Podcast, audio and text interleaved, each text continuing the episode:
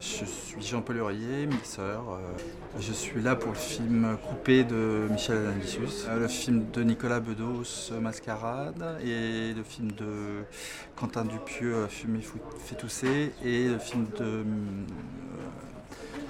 d'Emmanuel Mouret, Chronique d'une liaison passagère. En fait, tout dépend du, sujet du film et après de, l'approche aussi du réalisateur euh, par rapport au son euh, et de sa présence aussi euh, en mixage.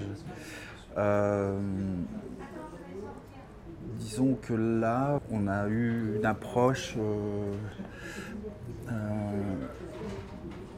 réaliste d'essayer d'être juste sur les trois parties, c'est-à-dire de ne pas tromper le, spectateur euh, avec le son et d'être, euh, pour la première partie et la troisième partie, d'être euh, fidèle à ce qu'on entend et ce qu'on choisit d'entendre.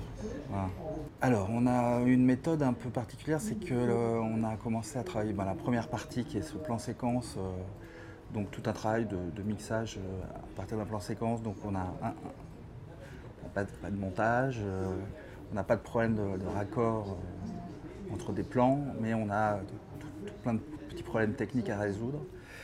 Et ce qu'on a fait, c'est qu'on a, euh, quand on a fini cette première partie, on a décidé que ça reparte au montage pour que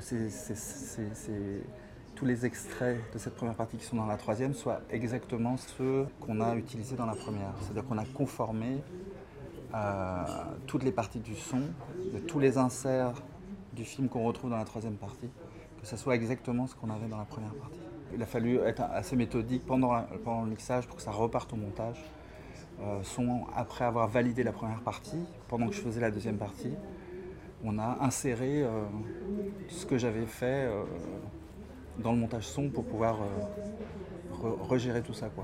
Au départ, il était prévu trois semaines et en fait, on s'est fait un peu avoir sur la troisième partie qui nous a demandé beaucoup de travail finalement parce qu'on on a tellement de points subjectifs différents de la première, plus justement ces points où on est, on fidèle à la, première partie, que euh, ça nous a pris un peu plus de temps, euh, un peu moins de 4, de semaines. Un peu moins de 4 semaines Vraiment, la troisième partie, ça a été euh, jubilatoire, parce que très drôle, et puis que c'était là où on allait finaliser le, pourquoi du film.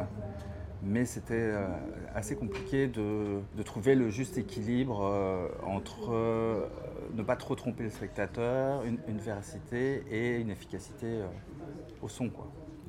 Par rapport à ce que je disais euh, tout à l'heure, ça, clairement, on a, on a travaillé euh, différemment. Et, sinon, on avait aussi envie de garder un peu quelque chose d'un peu foutraque euh, dans la bande son,